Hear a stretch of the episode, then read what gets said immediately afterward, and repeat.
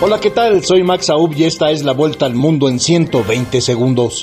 La OTAN y Rusia llevaron a cabo sus respectivos ejercicios nucleares anuales, mientras el presidente ruso Vladimir Putin repetía la acusación infundada de que Ucrania planea activar una bomba de dispersión radiológica o bomba sucia.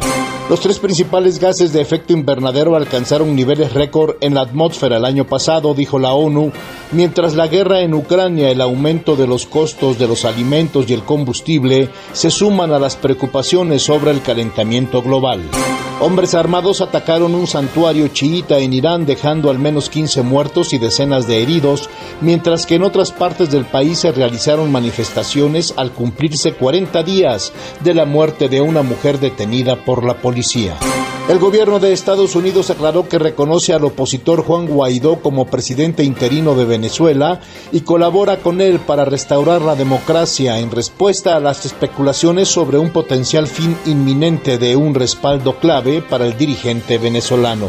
El Congreso del Estado de Tamaulipas aprobó la reforma que dan legalidad a los matrimonios entre personas del mismo sexo, conocido como igualitarios, por lo que este tipo de unión ya es legal en los 32 estados que conforman la República Mexicana.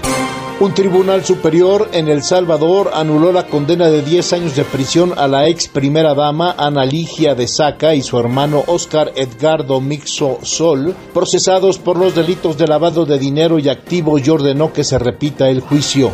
A tres días de las elecciones en Brasil, el presidente Jair Bolsonaro se concentraba en un esfuerzo por convencer al electorado y revertir la ventaja que todos los sondeos le dan al exmandatario Luis Ignacio Lula da Silva.